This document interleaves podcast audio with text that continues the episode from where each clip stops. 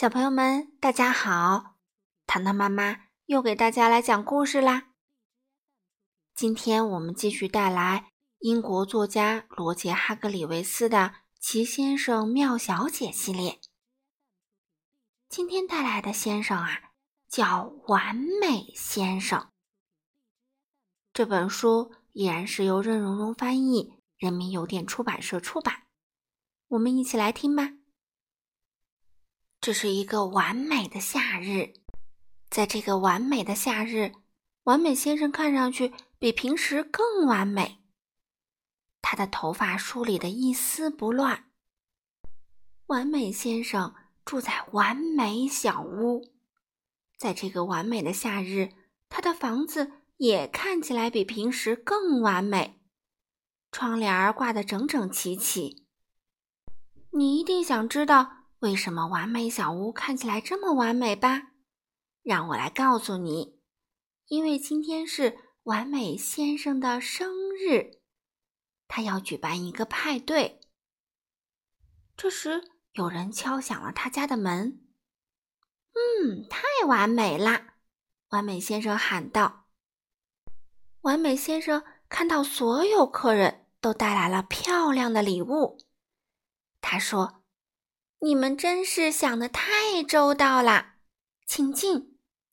如果没人介意，我们待会儿再打开礼物吧。没有人介意，是的，几乎没人介意。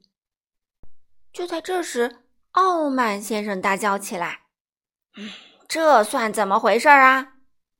我可不能浪费时间，你知道的。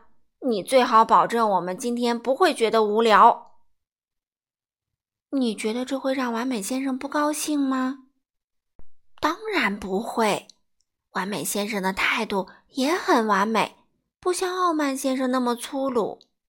他回答说：“哦不，亲爱的傲慢先生，我们今天不会觉得无聊的。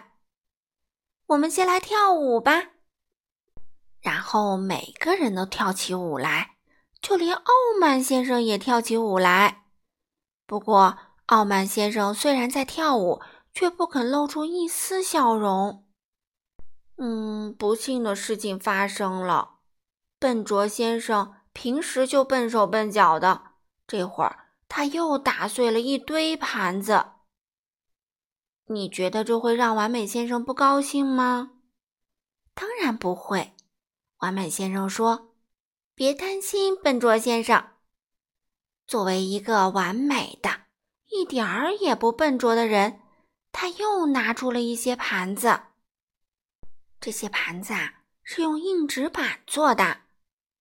接着，他拿出了一个蛋糕，蛋糕非常大，它看起来好吃极了。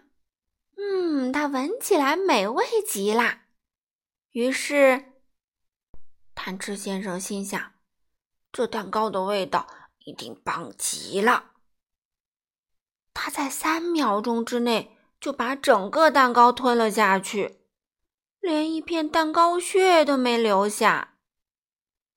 你觉得这会让完美先生不高兴吗？嗯，当然不会。作为一个完美的人，他已经预料到了这种情况。很快，他又拿出了许多小蛋糕，这些蛋糕足够给所有人吃了。就连完美先生自己也能吃到蛋糕了。不过他一点儿也不贪吃，他只吃了一块儿。一块蛋糕对他来说刚刚好。吃完蛋糕，完美先生开始拆礼物，有多少礼物，他就说了多少声谢谢。其实也不全是这样，吝啬先生大叫起来。你怎么不谢谢我的礼物呢？嗯，吝啬先生的礼物太小了，完美先生还没看到呢。完美先生打开了那个用报纸包着的小礼物。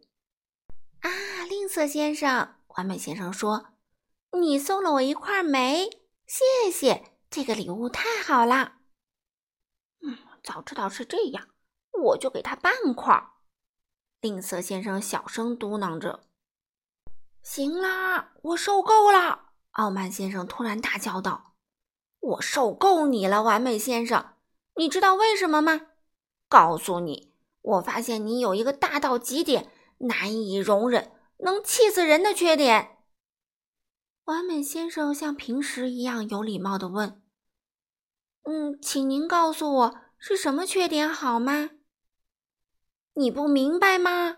傲慢先生喊道：“你的缺点就是你没有缺点。”哦，没有缺点是不是也很糟糕呢？好了，小朋友们，今天的故事糖糖妈妈就读到这里啦。